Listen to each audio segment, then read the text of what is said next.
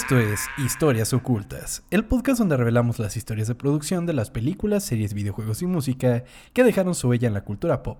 Mi nombre es Tom Kersting y me acompaña. Chavañuelos. Chavañuelos, bienvenido a un nuevo episodio de Ocultas. ¿Cómo estás, amigo? Tomás Kersting, estoy muy bien, espero no asustarme mucho el día de hoy. ¿Cómo estás tú? No te aseguro que no sea así. Ok. Creo que sí vas a tener miedo el día de hoy, amigo. ok, ok, muy bien. Este. Chingado. Ay, güey, sí.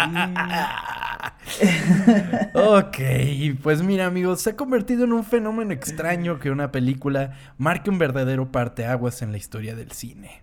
Y aún más en un género como el terror, en el que los sustos fáciles y las tramas poco pensadas están a la orden del día. Sin embargo, cada tanto tiempo surgen pequeñas joyas que se atreven a romper con el esquema conocido y llevar más allá de la pantalla su propio concepto del terror. Esta es la historia oculta de El proyecto de la bruja de Blair. This is Burkittsville, formerly Blair. It is a small, quiet Maryland town, much like a small, quiet town anywhere. No more than 20 families laid their roots here over 200 years ago, many of whom remain, either on this hill or in the town below. There are an unusually high number of children laid to rest here, most of whom passed in the 1940s. Yet no one in the town seems to recall anything unusual about this time. To us, anyway. Yet legend tells a different story. One whose evidence is all around us. Etched in stone. Vete a la verga. O sea, seguramente eso lo vas a platicar en un. O sea, ahorita, güey. Pero pinche película, cuando yo era niño, güey, salió esta madre que en realidad sí era real y la gente se lo empezó a creer. Y luego en mi escuela me empezaban a decir que sí era real y que las brujas existían. No mames, qué puto miedo cuando la vi, güey. No, no, no. Porque aparte me mareaba. Pero la viste güey. así de chiquito, Sí, güey. bueno, la vi yo creo que salió yo creo que en noventa y En el- tantos, ¿no? Sí, en el 99. 99. La- Yo la vi como 2005, como en quinta primaria, creo. No mames. Ajá. O sea, aparte que me mareaba un chingo porque pues ya ves que es como en esta camarita, güey, pensé que era Sí. real, güey, no pude dormir por por un chingo de tiempo porque decía, güey, las putas brujas existen y van- vienen por mí, güey. ¿Tú qué tal? ¿Cuándo la viste? Yo la vi hace relativamente poco. Yo no la había visto cuando era, cuando, cuando recién había salido. Sin embargo, estaba consciente de que existía, ¿sabes? Porque eh, tengo hermanas mucho mayores que yo. Y, y como que en varias ocasiones las escuché hablar de, del proyecto de la bruja de Blair. Y, y también estaba todo esto de Blockbuster, ¿no? Y me acuerdo de una vez que con una prima eh, se pusieron a ver el proyecto de la bruja de Blair y pues yo no podía verla porque estaba chico, ¿no? Mm, Entonces sí. eh, me, quedé, me quedé así con la edad, no mames, el proyecto de la bruja de Blair. Y fui construyendo esa idea de que, puta, debe ser una Sí. película cabroncísima y que no sé qué. Llego como a los 19, 20 años. Y estoy en este punto en el que empiezo a ver un montón de películas y digo, a la chingada voy a ver el proyecto de la bruja de Blair. Y a pesar de que entiendo el appeal que tiene, no fue tan efectiva conmigo, amigo. O sea, en cuanto a que te gustó o al miedo. En cuanto a que me gustó, siento que la atención está muy bien. Está muy bien hecha la atención en esa pinche película, pero, Sí. no conectaste, no te gustó. Pero no conecté justamente. Mm, o sea, sí. no, no, no me provocó el no dormir y no sé qué. Y yo creo que es por el factor, la vi muy tarde, ¿sabes? O sea, como que pasó mucho tiempo a partir de que yo vi La Bruja de Blair. O bueno, a partir de que salió la película y yo me entrometí con la película, pues fue muchísimo tiempo y ya sabía que pues había sido toda una campaña y no sé qué y que todo el mundo decía que era real pero que no. Entonces quizás fue un poco eso lo que A no ayudó. Sí, a lo mejor, porque yo no la he vuelto a ver desde que la vi de chiquito y yo recuerdo que es una cosa terrible para mí. Y, y, y no sé si sea cierto, ¿no? O sea, no recuerdo muchos momentos, pero, o sea, recuerdo el final, no mames, eso que de repente ves como esta imagen del güey ahí. Sí. Y empieza a gritar la vieja y se cae la cámara. y yo, ¿de qué pedo, güey? Yo, ¿qué pinches? 9 a 10 años. Por cierto, spoilers. Ah, bueno, ya. A ver, yo ya he dicho, ya pasaron pinches 21 años esa película. Spoilers ya es tu culpa. Pues. Pero, pero bueno, amigo, ¿te parece si, conocer, si conocemos un poco de la historia de esta película? Sí, amigo, te escucho. Pues mira, para conocer la historia detrás del proyecto de la bruja de Blair, debemos dar un salto en el tiempo hasta 1692, a Salem Village, Massachusetts, donde, bajo el yugo puritano cristiano, más de 200 personas fueron acusadas de practicar brujería y 20 de ellas fueron asesinados bajo una histeria colectiva. Verga. ¿Qué hacían estas personas para que pensaran que eran brujas, güey? Pues en sí, tener una opinión, eh, saber un poco de medicina, eh, Verga. cosas que cualquier persona normal podría hacer y sobre todo una mujer podría hacer que para aquella época era de no, ¿cómo? Es bruja. ¿Por qué sabe matemáticas? Porque es bruja. Puta madre, güey. O sea, Ajá. aquí se respetan todas las religiones, pero qué pedo, güey. Sí, no, pinche. O sea, e- es que, o sea, además, es, es aquella época en la que, pues. ¿Te acuerdas de The Witch? The Witch es un gran ejemplo Sí, de sí, todo sí. eso, güey. Y e- es, es, es, es terrible ver cómo. Cómo por solo una serie de hechos que no tienen nada que ver con un fenómeno paranormal. eh, que, que castigaron a tantas personas por una pendejada. Sí, está de la verga, güey. La neta. Totalmente. Justo Leyendas Legendarias tiene un episodio de, de los juicios de Salem. Entonces, si quieren saber más de eso, pues vayan para allá. Y pues les, re- les recomendamos The Witch. Para que vean la neta sí es muy buena esa película. puta. Una cabronada de película. Sí. Pero bueno. Siglos después, en la Universidad Central de Florida, en Orange County, los jóvenes estudiantes de cine Daniel Myrick y Eduardo Sánchez encontrarían inspiración en los sucesos de los juicios de Salem para crear un concepto alrededor de esta premisa. Myrick y Sánchez tenían gustos afines y pronto descubrieron su gusto por programas como In Search of, el cual realizaba investigaciones de temas paranormales y sucesos históricos controversiales. Era así como lo que pasan actualmente en History Channel, ¿no? Sí. Qué bueno que dijiste eso porque yo te iba a decir como el, el había un programa en TV Azteca horrible, ¿te acuerdas cómo se llamaba? Ay, pues De- el de... mm, Ah, sí. Ay, güey, no me acuerdo, pero sí era terrible ese pinche programa y súper falso y súper espantoso, pero tú, fui- tú te fuiste un pedo más, este... Que actualmente History Channel tiene una onda como de las pirámides. Sí. Una de las grandes muestras de que somos la civilización más grande. Fueron hechas por aliens. Pues es que eso les pegó durísimo, porque, o sea, yo cuando tenía el Sky, güey, yo sí lo que veía era History Channel y literalmente es El precio de la historia, luego este programa donde hacen espadas y mamás, así que me encanta, güey. Y de repente ya a las 11 era como alienígenas an- ancestrales. Y veías este, al güey del meme que dice "Eh, aliens. aliens. Ajá. Y literalmente era de que de 11 a 3 de la mañana solo ese pinche programa. Y tú de qué chingados, güey. ¿Por qué solo me hablas de esto? Qué maravilla. Pues bueno, les mamaban estos, estos programas, ¿sabes? Ok. Y durante su tiempo libre se juntaban en sus departamentos y veían películas documentales como Ancient Astronauts y The Legend of Bobby Creek, la cual trata así como de Bigfoot y es medio como un documental falso sobre. Bigfoot. Estos documentales y el miedo que les hacía sentir cuando lo veían de pequeños funcionó como el inicio de la idea detrás de la fórmula de su futura película. Los filmes de terror les parecían formulaicos, pero los documentales reales transmitían un terror que no tenía comparación.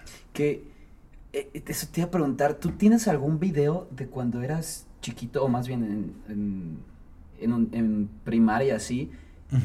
Que lo recuerdes y digas, no mames, qué miedo me daba en ese entonces. O sea, ponerte un ejemplo, yo tengo el de la de la, el de la morsa, güey. ¿Te acuerdas de Sí, ese? No sí. mames. Nunca lo he vuelto a ver, pero cuando lo vi, güey, neta, me, me entró un terror horrible, güey. No sé, la canción, no sé qué pedo. La, la forma en la que está editado el video me asustaba demasiado, güey.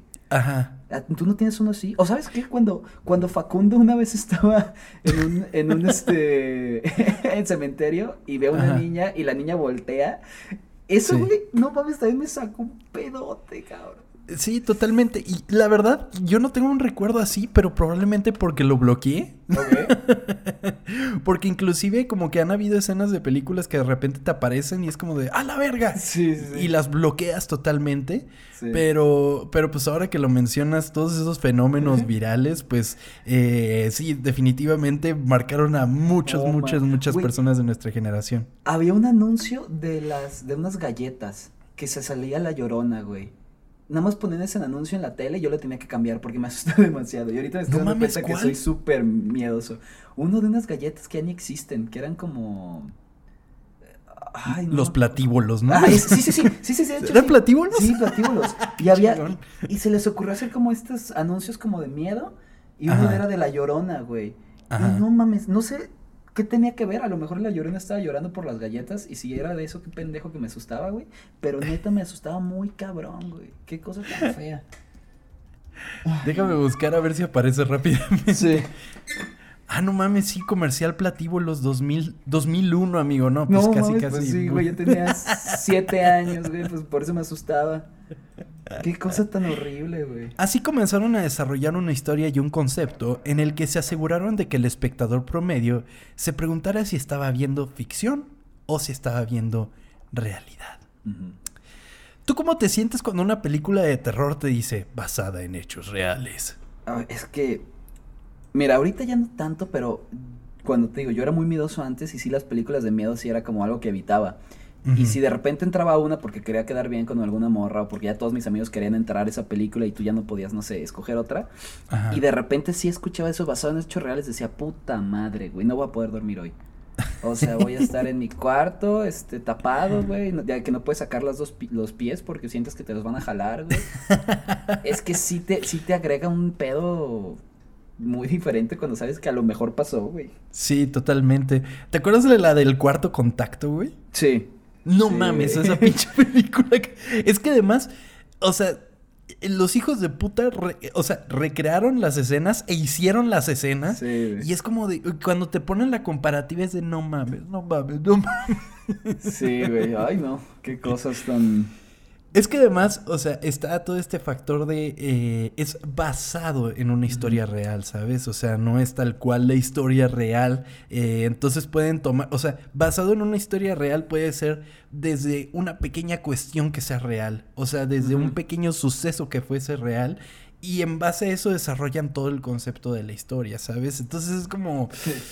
Y es muy vago decir que una historia es real. Pero aún así es muy efectivo. Sí, pues asustas a más gente. Totalmente. Con esta premisa en mente, crearon una bruja llamada Ellie Kedworth. En este primer tratamiento, la idea era que alguien hiciera una grabación en el bosque y luego se encontrara con una casa muy espeluznante, entrara en ella y encontrara todo tipo de cosas satánicas y de rituales como velas, pentagramas y un sinfín de elementos satánicos. Ok. Sin embargo, esto quedó como solamente una idea hasta unos años después de haber terminado sus estudios. Nuevamente, los dos desarrollaron la idea y decidieron firmarla de forma independiente bajo su colectivo llamado Haxan Films. O sea, se juntaron ellos y hicieron esta, esta, Película. esta casa productora, la de Ah. Haxan Films. Así desarrollaron un concepto para contar su historia en forma de documental falso. Crearon recortes de noticias falsas y entrevistas que discutían cómo se habían encontrado las grabaciones en cinta de un grupo de cineastas desaparecidos en la casa abandonada de Rustin Parr, un hombre que mató a siete niños en la casa, en su casa en el bosque, en la década de 1940 y que culpaba de su muerte a la llamada Bruja de Blair. El video fue grabado por ellos mismos y tenía una duración de 8 minutos, el cual fue llevado a diferentes estudios para encontrar un financiamiento. O sea, lo que ellos hicieron es que tomaron, o sea, hi- hicieron como, como si ya existiera ese footage de, de los cineastas y e hicieron como, como alguien que se los encontró, ¿sabes? Como de, ah, sí, nomás, pues nos encontramos esto. y O así. sea, cuando lo fueron a vender decían que ellos se los habían encontrado. Ajá, totalmente. Ah, ok. Totalmente. Hijos de puta. Y, y- y- y lo hicieron muy bien porque hicieron así como entrevistas, eh, tenían así, tenían eh, las cámaras, estaban todas jodidas y así, entonces como que, que lograron producirlo muy bien. Los productores estaban atónitos con el metraje y cuando estos preguntaron si Mirik y Sánchez tenían las grabaciones de los cineastas perdidos, estos respondieron, podríamos tenerlas si nos dan un poco de dinero. ok. Nada pendejos. Pues sí, pues no. Uno de estos productores era John Pearson, quien al ver el contenido no podía creer lo que había visto y mencionó que jamás había escuchado nada de ese suceso. Tiempo después, en una plática con Myrick, John le mencionó lo impresionado que estaba y el director respondió, John, lo inventamos todo. Así como el Ok. vato ya se la creyó. Creyó que todo Es que sí, yo creo que pueden hasta llegar a ser demandados. No sé si estás vendiendo eso y en realidad no pasó. ¿No Pues, ¿Quién crees? sabe? ¿Quién sabe, amigo? O sea, mientras tú no digas yo tengo las grabaciones originales y así. pues, pues, sí, ¿Quién sí. sabe? No sé. Pero bueno, John Pearson estaba tan impresionado que él mismo invirtió de su cartera 10 mil dólares en la película. Pues bueno, Myrick y Sánchez desarrollaron un guion de solo 35 páginas, ya que buscaban que el diálogo fuera lo más real posible. Por lo cual buscaron actores con gran capacidad y habilidad para la improvisación. Esto los llevó a realizar audiciones de más de 2.000 actores. Wow. Pero ponte a pensar, amigo, 35 páginas para una película de hora más en un episodio, ¿no? Pues, eh, pues bueno, las audiciones para la película se llevaron a cabo en el Musical Theater Works en la ciudad de Nueva York. Al entrar, los actores se encontraban carteles con reglas de cómo deberían trabajar sus improvisaciones. En ellos se leían cosas como queremos gente natural. Si has improvisado cosas graciosas en el pasado, probablemente no te querramos. Queremos personas que puedan comportarse de forma completamente natural y que básicamente puedan actuar en circunstancias muy extremas. Si no te gusta eso, vete de aquí. Uy. Ok. Pues te ahorras al graciosito de que, ay, sí, yo hago improv, ¿no? Así de... Sí. Pero si vas a una audición de eso, yo creo que ya, bueno, ya sabes a lo que vas, ¿no?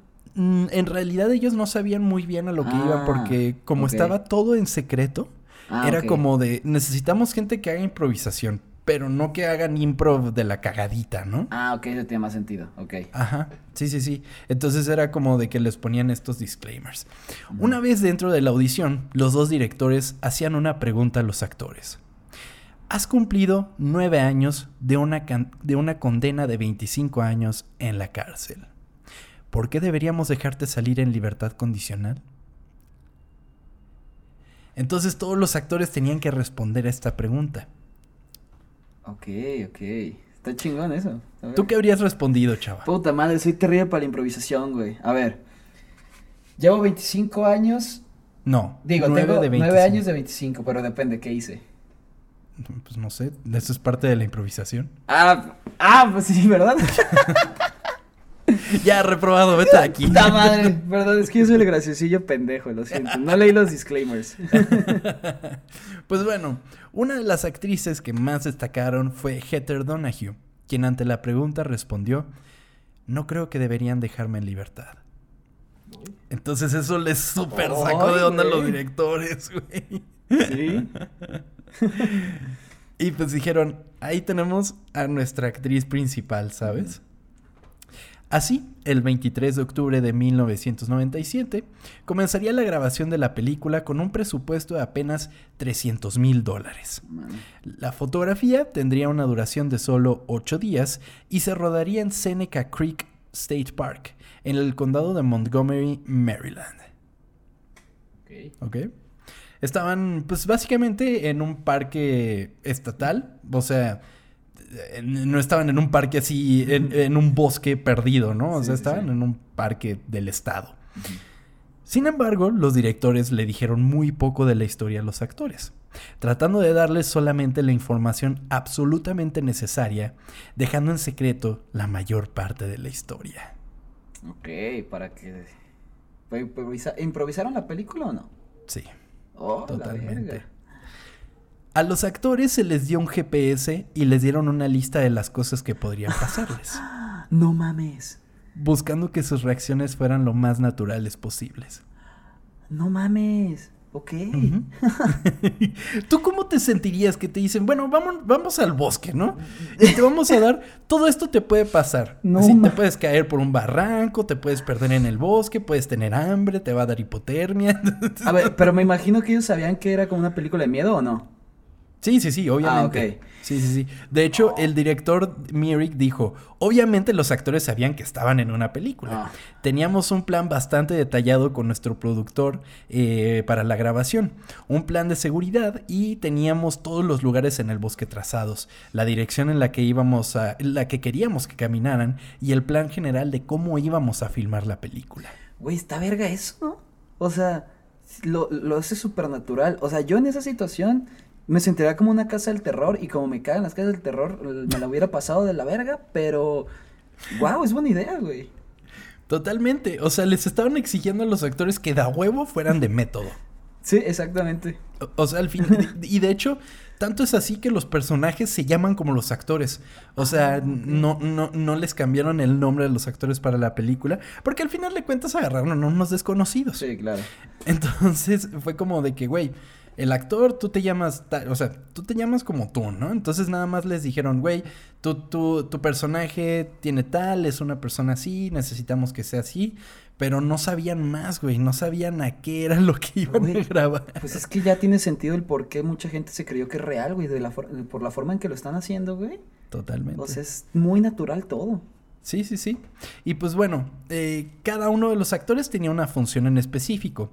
Heather Donahue sería la más especializada en el tema y sería la directora del documental, y se le proporcionó información sobre la bruja de Blair. Al final de cuentas, a ellos lo que les dijeron es, tú tienes que filmar un documental, ¿sabes? Entonces, actúa como si estuvieras grabando de verdad el documental. Ok. Joshua Leonard, por otro lado, fungiría como el encargado de cámara, mientras Michael C. Williams sería el encargado del sonido y se le pidió al actor que fuera el más asustado de los sucesos que sucedían. de los sucesos que sucedían. Eso sí que me da miedo, amigo. cada día los actores recibirían por la mañana instrucciones de lo que deberían hacer durante el día. Estas serían entregadas por medio de latas de película con las iniciales de cada actor en ellas. Estas instrucciones estaban pensadas para que entraran en conflicto con las de los demás actores y posteriormente tendrían la libertad de improvisar lo necesario. Wow, eso hasta parece que están jugando con ellos, güey. Totalmente. totalmente, es, es, como una onda tipo reality show. Sí, muy exacto, cabrón. Exacto. Como, ¿te acuerdas de esta película que se llama Ay, güey, como Cabin in the Woods o algo así. Simón, la de Chris Hemsworth, ¿no? Ajá, Simón. ¿Te gustó? Sí, está muy cagada. E, ese giro que hacen al final, sí es como que no mames. Sí. Y sí te cambia toda la perspectiva de la película, sí. Totalmente. Pues, y, también que es una onda tipo, tipo Survivor, ¿no? Así como de, hoy tienes que hacer tal cosa. ¿Cómo le haces? Me vale madres. pero tienes que hacerla, ¿no? Como volviendo a, bueno, esto ya es de Discovery Channel, creo. O o no sé qué. ¿Nunca has visto Supervivencia al desnudo? No, creo que no. Ah, pues es algo así, güey. Le dan su camarita, los desnudan, güey, y les dicen, tienes que sobrevivir 21 días. En 21 días te vemos en este punto. Ajá. Y, ya no les dan nada más, güey. Algo así era. Madre santa. Pues bueno. Mientras que los actores batallaban entre ellos, el equipo de producción se encontraba escondido alrededor de ellos. camuflándose con el ambiente sin que los actores lo supieran. O sea, estaban así súper escondidos los güeyes, pero ahí estaban. Qué puto miedo. los estaban viendo a cada rato, güey. Porque la cosa es que no podían salirse de personaje estos güeyes. Ok. Oye, los, los, ocho días fueron seguidos entonces. Sí, completamente. Ok. Día con día, la exigencia para los actores era más y más, ya que el trabajo de filmación era casi de 24 horas al día. Verga. haciendo que los actores durmieran realmente en casas de campaña, a la intemperie, filmando durante la noche cuando era requerido y recibiendo menos y menos comida conforme los días pasaban. No, pues lo estaban volviendo locos, güey. Pues eso es lo que quieres lograr cuando estás buscando una actuación de método, güey. pues sí, pero verga, güey. Sin embargo, y a pesar de lo precaria que la situación era, los actores debían dejar de filmar constantemente, ya que, al final de cuentas, estaban en un bosque nacional y repetidas veces familias pasaban detrás de ellos montando en bicicleta o haciendo escaladas. Ah, bueno, por lo menos de ahí se te quitaba el miedo, güey. Y pues eh, eh, ellos seguían en, en, en su actuación. O sea, era como de que pues tenemos que dejar de filmar, pues ya que, ¿no? Pero seguían en su actuación. Imagínate que así un, un Ned Flanders se les acercara a preguntar, oh chicos, ¿y qué están haciendo aquí? Sí, Cuéntenos. Y ellos todos así con frío, ¿eh? ¿no? Ya todos locos, güey. Y terminan asesinando al cabrón. No he comido en tres días. Sé. Ay, güey. Pues bueno, esto llevó a los mismos actores a desarrollar un sistema en el que aún manteniéndose en el personaje, pudieran comunicarse con el otro para saber que las cámaras se encontraban prendidas o apagadas, o simplemente darse recomendaciones de cómo abordar una escena.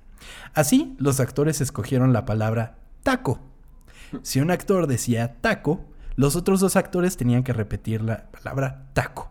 Entonces, cuando los tres decían taco, sabían que era así como, a ver, a ver, pausa, pausa, ¿qué pedo? Ok, ok. Era como su safe word. Ajá, sí. Pero bueno, imagínate que, que, que, que fueran mexicanos, no creo que funcionaría taco, porque imagínate, "Uy, se me antojan unos taquitos. Lo peor es que sí se me antojó, güey. Tengo un chingo de hambre. Una de las noches, la nota que le tocaba al actor Joshua Leonard decía, cuando todos se vayan a dormir, mantente despierto hasta que todos estén dormidos. Sal de la casa de campaña y si alguien pregunta a dónde vas, diles que vas a orinar. El actor realizó lo indicado y vio al equipo de producción haciéndole señas con linternas. El actor se acercó a ellos y le dijeron, You are dead, dude. Y se lo llevaron a cenar a un Dennis. Ah, ay, güey. Ok, ya me estaba asustando, güey, así. Y en realidad sí lo mataron, güey. Les gusta tanto el método que lo tuvieron que matar. Sí, güey, pero se me hace increíble que se lo terminaron llevando a un Dennis. güey. Qué Sí, buen ¿no? pedo. Que es el cielo, ¿no? El, el Denis. Es que, es que además, cuando se pierde uno, te quedas así de puta madre, Sí. puta madre. Y ahí es cuando ya todo se empieza a ir a la chingada en la película. Y no te imaginas que estás cenando en un Denis, güey, la verdad. Sí, exactamente. Ahora que vean The Sí, Blair Witch güey. Project van a decir, ay, pues está bien a gusto en un Dennis. Sí. Sin embargo, para los otros actores la situación no era tan agradable. Porque ellos no sabían, güey. No o sea, el vato realmente desapareció. No mames. Es que se te puede volver loco ese pedo. Totalmente, totalmente. Pero todo ayuda a la actuación, amigo. Por ejemplo, para la actriz Heather Donahue, quien en su nota venía escrito, ahora te das cuenta de que vas a morir. Di lo que tengas que decir para enmendarlo todo. Creando así una de las escenas más memorables de la película. I just want to apologize to Mike's mom and Josh's mom and my mom. And I'm sorry to everyone. I was very naive.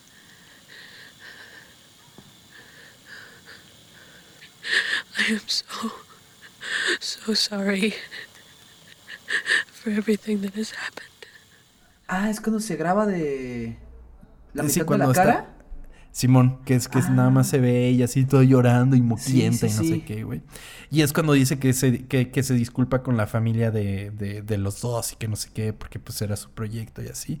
Está muy cabrón Guau, eso. Es, es que es impresionante que, que no haya guion. O sea, es que escuchando esto te cambia un putero la película, güey. Wow. La aprecias de otra manera. Sí, muy sí, sí. Pues bueno, la revelación inicial de la cabaña fue completamente natural. Los actores estarían acampando en las afueras del perímetro de la casa.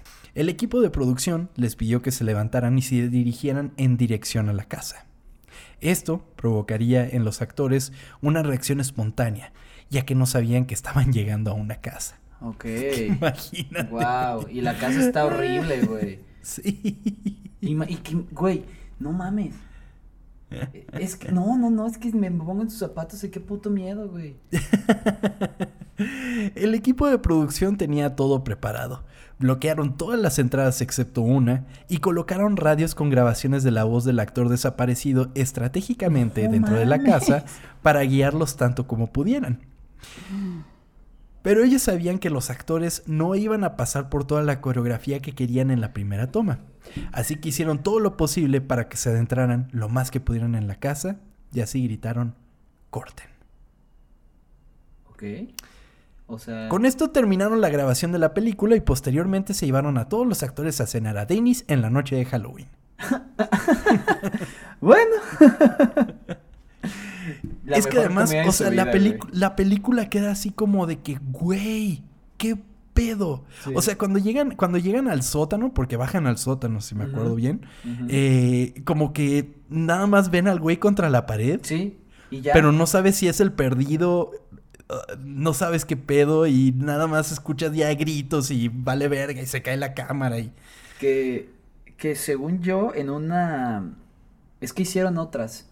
Pero en Sí. una que vi, te explican qué, qué pedo. Por eso estaba así como contra la pared. Pero sí, en ese momento, cuando el güey está contra la pared y de repente la cámara así se cae y empieza a gritar, es como que, ¿qué, qué, qué, qué, Sí. qué? Y se acaba y tú de. ¿Cómo? o sea, ¿qué pedo? O sea, construye, construye, construye, construye la película y cuando sea lo que sea que va a suceder, no ves absolutamente nada. ¿Que eso te, te molestó a ti eso? Pues sí. No sé, o sea, lo, lo noté como algo muy efectivo, pero, pero no, o sea, no me impresionó. Sí. Tiempo después, durante el proceso de edición de la película, el equipo de postproducción tuvo que pensar en una manera de promocionar el estreno de su próximo filme. Es aquí cuando la revolución creada por una sola película volvió a dar un giro de 180 grados. Amigo, ¿tú te acuerdas de 1995? Mm, No, mames, no. Yo tampoco, pero bueno. El Internet estaba en plena transición de un proyecto de investigación financiado por el gobierno a una entidad comercial. Para 1997, cuando Haxan Films estaba reuniendo sus materiales promocionales para The Blair Witch Project, el público en general estaba aprendiendo a usar Internet. Para ese momento, solo el 23% de los estadounidenses se conectaban al Internet con regularidad. La gente encontró su camino en la web a través de navegadores populares como Netscape e Internet Explorer y utilizaban motores de búsqueda como Webcrawler, Altavista, Lycos y Yahoo. Así, Sánchez aprovechó el revuelo que un programa de uno de sus productores había generado alrededor de la película para crear un sitio en el que comenzarían a subir imágenes y detalles de la historia ficticia dentro de la misma película a manera de evidencia. Si tú ves el tráiler oficial de la película, el primero que salió, te presentan todo como el corto que habían hecho estos güeyes para vender el proyecto. Como de que nos encontramos todo esto, que es de, de unas grabaciones de unos estudiantes que se perdieron y que no sé qué. Entonces te deja así como de, güey, no mames, pues se encontraron en eso. Y al final sale así, theblairwitchproject.com. Ok. Entonces, tú entrabas a theblairwitchproject.com y no lo veías como una película, lo veías como un sitio, eh, si bien no hecho por como por fans, era un sitio pues hecho artesanalmente, ¿sabes? Ujú, Y, sí. O sea, y como se veían los sitios en aquel entonces, o sea, como muy noventero, es que no sé cómo Como, explicarlo, o ¿te sea, acuerdas el- en Breaking Bad cuando le hacen como a este... ¿cómo se- Ay, se me fue el personaje. a Walter. White. Ajá, cuando hacen a Walter White como el de, oye, este güey está muriendo de cáncer, dónale Ajá. dinero, algo así. Sí, algo así. Pero, pero no tan alegre como eso, porque Sí, sí, me era imagino. como con fondo negro. Ay, ay, eh, yo busqué el sitio, pero ya no está en línea. Ah. Entonces, pues ya todos lo que podemos ver es por, por, por fotos y por screen captures de, de- de aquel sitio. Pero tenían así de que las fotitos y, y ponían eh, como que los elementos que se habían encontrado y todo eso. Entonces la gente comenzó a hablar muy cabrón de la película porque para todo el mundo era algo real, amigo. Sí, o sea, claro, no habían grandes grandes nombres involucrados en la película. Eh, la película se presentaba como algo que eh, era todo un hecho, que nunca había sucedido así. O sea, bueno, sí, en una ocasión hay otra película que se llama Cannibal Holocaust, pero esa puede que tengamos un episodio después, que también es como medio found footage, una cosa así, que también tiene una historia muy cagada, pero eh, era algo muy mediático y el internet ayudó muchísimo. Sí, y, y hasta ese, bueno, es que, bueno, no, ya mucha gente, no creo que haya, exista gente que crea que eso es real, pero sí duró un putero ese, ese mito, güey. Sí, o sea, toda nuestra primaria fue así como de, no, no mames, el, el proyecto de la bruja de Blair. sí. Pues bueno, en el sitio publicaron fotos de latas de película oxidadas de 16 milímetros y cintas high-8 empapadas que, según afirmaron, fueron encontradas por estudiantes de antropología de la Universidad de Maryland. Una colección de imágenes fijas de la película estaba titulada 12 fotos recientemente publicadas por la oficina del alguacil del condado de Frederick. En un momento, incluso escanearon páginas de lo que dijeron que era el diario de Heather después de que lo encontraron enterrado debajo de una cabaña de 100 años en el bosque. Verga, es que lo supieron vender los cabrones, güey. Muy cabrón, desde el principio los idiotas tenían una idea muy cañona, güey. Lo sabían, oh, man. Sí. Así, Jackson Films creó un universo expandido para Blair Witch, mucho antes de que nadie supiera realmente de qué se trataba completaron una historia con suficientes detalles ricos para alimentar discusiones interminables en foros y muy pronto la gente se convirtió en estudiosos de la mitología y construyó sus propios sitios web para examinar las pistas que les proporcionaba blairwitch.com. O sea, la gente se empezó a creerla. Muy cañón. O sea, de hecho, los directores cuentan que, eh, que, que inclusive cuando ya habían hecho la película, hablaban de que no, sí, la bruja de Blair, y la gente decía, ah, no mames, sí, está cabrón la leyenda de la bruja de Blair, ¿no? O sea, qué chingón que te inspiraste en eso, y esos güeyes así de, güey, lo inventé todo yo, qué pues, qué, chingón, para esos güeyes han de sentir bien verga, ¿no? Totalmente, totalmente, amigo. Durante las proyecciones del filme, los realizadores hicieron esfuerzos publicitarios para promulgar los eventos de la película como hechos reales, incluida la distribución de volantes para festivales como Sundance, pidiendo a los espectadores que representa pidiendo a los pidiendo a los espectadores que presentaran cualquier información sobre los estudiantes desaparecidos. O sea, así de que un volante de ¿me has visto? ok. o sea, de hecho, o sea, a ese punto llegaron de que en las, en, las filas así daban los, los boletos, los, los volantes así como de que, güey, de verdad están desaparecidos. ¿Qué no mames. No mames, ok. Pinche activación chingona. Sí, güey. Wow.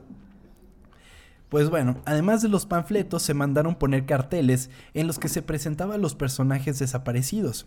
Esto llegó a tal límite que la página IMDb registró a los actores de la película como desaparecidos presuntamente muertos en el primer año de disponibilidad de la película. No ma, wow. Oh, ¿Y, ¿Y esos actores qué verga? ¿Se escondían o qué? Sí, tenían que estar, eh, o sea, les, les pidieron que no o sea, que no se hicieran públicos, pues, de alguna manera. ya no pueden ir a Denis. pues de hecho, ellos ya empezaron a sentirse mal cuando, cuando amigos de los papás empezaron a llamar a los papás de los actores para decirle, y no mames, lo siento mucho, y que no sé pues es que sí, güey. Y los actores así de, verga, güey, ya está llamando a mis papás. ¿Y hasta cuánto tiempo tuvieron que estar así? Pues por lo menos un año, amigo. No mames. Verga, y, ni les pagaron bien, pobres güeyes. Pues les pagaron cacahuates. Pinche martirio, güey. Ocho, ocho, días llenos de miedo sin saber qué hacer. Luego, ey, no salgas un año, güey. Qué chingados. Oye, ¿y estos güeyes ya no hicieron nada después, o sí? Nada, nadie hizo un carajo. Ninguno, ni los directores, ni nadie. No mames. Sí, no. Wow. Así, el 14 de julio de 1999, The Blair Witch Project se estrenaría en las salas de cine. La película ganó 1.5 millones de dólares en solo 27 salas de cine en su fin de semana de estreno. Sin embargo, rápidamente se expandió a más salas a nivel internacional, ganando un total de 248 millones de dólares. Y de los 300 mil que metieron, ¿no? Ajá. No mames, pues increíble. Muy cañón. Por mucho tiempo fue la película que tuvo eh, mayor ganancia con respecto a lo invertido. ¿Cuál fue Hasta- después ya la de actividad paranormal? Sí, ¿cómo supiste, amigo? Pues porque sí. Pues es que veces también le hicieron como con tres pesos, ¿no? Sí, totalmente. Así, Daniel Myrick y Eduardo Sánchez creían la primer película en convertirse en un fenómeno viral, el cual ha evolucionado a una secuela y un reboot de la franquicia, así como varios videojuegos y convertirse en uno de los elementos más influyentes de la historia del cine, dando inspiración a proyectos como Rec, Cloverfield, Chronicle, Project X y por supuesto en Paranormal Activity, la cual vive de la misma fama que The Blair Witch Project al ser producida con un presupuesto relativamente bajo en comparación al obtenido. Sí, pero actividad paranormal ya sacó como 17 películas, ¿no? Se fueron haciendo sí. más asquerosos una después de otra. Sí, sí, sí. sí. Que, y bueno, Pero- también, también Rec, güey. Rec 1 es una belleza, güey. Y Rec 3, que creo que es la de la boda, y dices, qué pedo. sí. Pero, ¿y a ti te gusta este tipo de películas de found footage? Ay, es que depen- depende, porque me puedo llegar a marear un rato, pero por ejemplo, Co- Cloverfield la disfruto mucho, güey. Neta, sí es una película que me guste. Rec me encanta, güey. Así que es como extraño. Son las que conozco que sí, sí, la verdad, sí me. Sí me gusta verlas, güey. ¿A ti? Eh, también, pero siento que tienes que ser muy hábil como para que se vea natural algo, güey. Porque estas películas luego tienen ese pedo de que, güey, ¿por qué estás grabando? O sea, Bueno, sí. Es verdad. corres a la verga, te vas a la verga. No estás Sí, grabando cierto. como idiota. Y pensando que actualmente, pues todos tenemos una cámara a la mano, o sea, todos tenemos nuestro celular, pues siento que ese, como que ese concepto ha evolucionado de manera muy interesante. Porque pues ahora tenemos estas películas que son como grabadas en Zoom, lo cual es fantástico, güey. Ah, Y, y son como una evolución de ese concepto. Sí, es verdad. Hay una, güey, que no sé cómo se llama, pero es de un, es de un señor que literalmente del todo papá, ¿no? del papá, caja, que se pierde a su Sí. hija y todo es Sí. grabado desde la computadora y la película, si te la platican así dices, no mames, qué aburrido, pero no, güey. Sí. Hay un chingo de tensión y sí, está cabrón que, que haya evolucionado de esa forma. La tecnología está Está. ayudando a que eso pase. Y luego además como que otra evolución de todo eso de lo que estamos viendo, eh, también eh, eh, se podría interpretar como toda esta gente que crea contenido para TikTok y para YouTube, que son los ARGs, que son los eh, Alternate Reality Games, Sí. que, que, que presentan como todo un mundo real, pero todo hecho en una... En, una, en un hecho ficticio, pues. Es que está muy cabrón porque yo conozco un güey que se graba como en el 2030 y la gente le dice, a ver, si, es cierto que estás en esa... mm, Ah, el güey dice que ya no hay nada en el mundo más que él. Y la gente le pone, si es cierto, vete al estadio del Valencia y grábame. Y graba. Y el güey se va Ajá. y graba todo. O sea, y literalmente no hay nadie. Se va a las plazas y no hay nadie. No sé cómo lo hagan, pero está muy cabrón, güey. Es muy divertido ver eso. De hecho, hay un canal que es el canal de Jack Torrance, así como el de como el de Psicosis, que de hecho Dross le hizo un le hizo un, un video, güey, que no mames, sí da un chingo. ¿Se asusta? Puto Dross, Es que, güey. Se supone que, que se encontraron eh, películas, güey, como en una caja y las compraron en una venta de garage. Y se supone que digitalizaron todo el contenido y lo subieron. Pero no mames, güey. De Sí repente se sacan unas cosas que dices, vete a la verga, güey. Si quieren un buen compilado de eso, el video de Dross está muy chingón. Pero, pero métanse al sitio si de verdad tienen huevos. Verga. Está muy, muy, muy chido. Y pues es, es la evolución obvia a todo eso, ¿no, amigo? Sí, claro, pues todas las tecnologías que se van haciendo, pues los vas a ir agarrando, pues diferentes cosas. Y quién Sí, sabe qué va a haber en el futuro. Totalmente. Y fíjate que me alegra que ya hayan como eh, plataformas a la TikTok y cosas así. Porque si bien está chido para ver el contenido así en esas mismas plataformas, cuando ves algo grabado de celular en el cine se ve culerísimo. Sí. Porque eh, está en vertical, güey. Entonces, cuando te presentan algo grabado en vertical, rompe cabrón con la ilusión del cine. O sea, sabes Sí. que estás en el cine y así, ¿no? Como que antes cuando grababan con cámaras, ah, pues sí, obviamente el, el contenido es horizontal. Pero pues hemos evolucionado a que ya nadie graba en horizontal, ¿no? Sí. O sea, ya todo el mundo es puro vertical. Y, y rompe cabrón con, con, pues, con todo el concepto del cine, güey.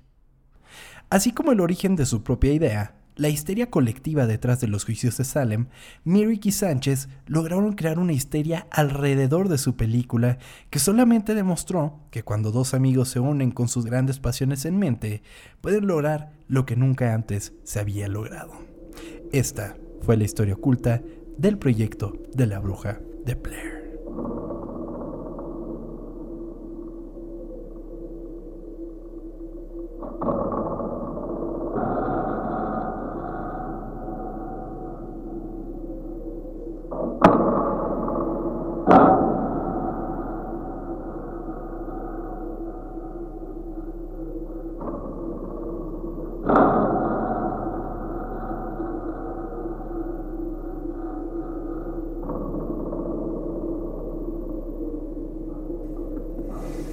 Wow, yo creo que ha sido de mis episodios favoritos. Neta, te cam- me cambió un chingo la perspectiva de cómo ver esta película y la voy a volver a ver.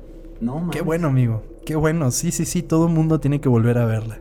Es que sí, te, te cambia todo porque pues no sabes lo que están viviendo los actores. Es increíble, wow. Gracias por Es- es un- amigo. Es un trabajo fantástico de los actores y quieras o no, se vieron como unos culeros, pero el equipo de producción Sí. se esforzó cañón en lograr su cometido. Sí. Y, y cuando ves la película, pues ves los frutos de eso Sí, y es lo que causó tanta sensación entre la gente de finales de los 90. O sea, está cañón, güey. Por eso funcionó tanto, güey, por la forma en que lo hicieron. Sí, culera, Sí. pero funcionó. Y Sí, sí, sí. te iba a decir, ¿viste las otras dos? No, nunca las he visto. Pero ¿sabes qué? Intenté jugar el último juego que sacaron. Ni idea. Lo no. empecé a jugar y vi que tenía un perrito. Entonces ahí dije, ay, mira ¿Lo el puedo que acariciar? no sé qué. Eh, creo que sí puedes acariciarlo, pero luego me metí así, no me acuerdo a qué sitio, no sé si Game Informer o una cosa así, y decían, vas a desvivir por el pinche perro. Y yo así de, no mames, no, no, no, no, no, no. A mí me pueden hacer lo que quieran, yo puedo sufrir lo que yo quiera. Pero cuando hay un perrito, no Sí, mames. güey. No mames, o sea, yo no voy a estar histérico por el pinche perro. No mames. Entonces dije, no, este juego no es para ¿Para mí. qué plataforma bye". era? Para Xbox, está en Game Pass. ¿No está en Game Pass? Sí. No, no, no puedo. Necesito, no sé. Lo voy a pensar. Yo, yo, yo, yo tenía muchas ganas, pero cuando vi que el perrito era tan importante, dije, no, mejor no. sí, amigo, te entiendo, la verdad. Pinches películas con perritos, güey. Siempre, sé, güey. siempre me cautivan, güey. Güey, Pero bueno, en Soy amigo. leyenda, ¿cómo lloré, cabrón? Ay, no mames. Sí. Spoiler, pero sí, Ah. está cañón. Perdón. Ay, Soy leyenda salió en el 2009, no estén mamando. O 2007, no sé, pero bueno, ya, perdón. Ay, amigo, pues bueno, muchísimas gracias por acompañarme en este episodio de Ocultura. Espero a ustedes también les haya gustado, amarles escuchas. Si les gustó, por favor suscríbanse si es que no están suscritos. Síganos en redes sociales, arroba ocultas, ocultas con doble O, porque somos muy cool en este podcast.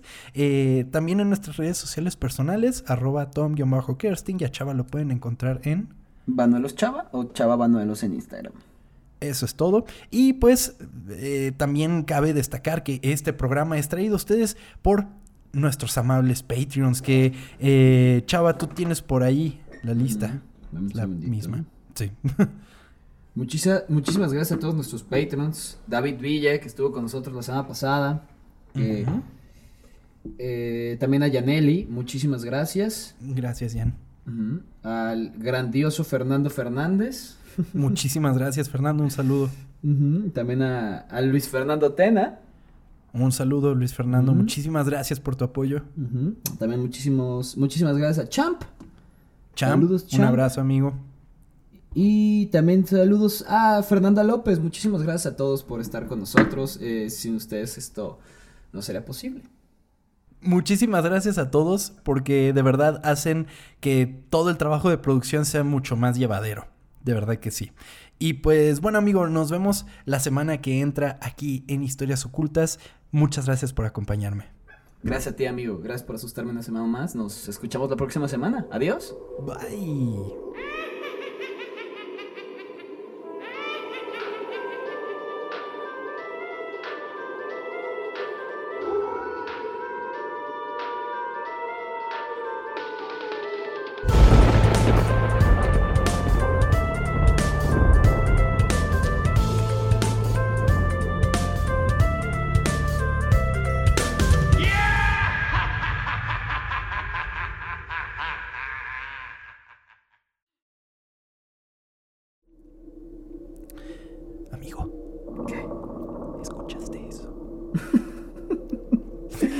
Que estoy ahorita pegado a una pared, así que solo veo hacia adelante, así que no me puede salir nada por atrás. Vete a la verga, ¿no?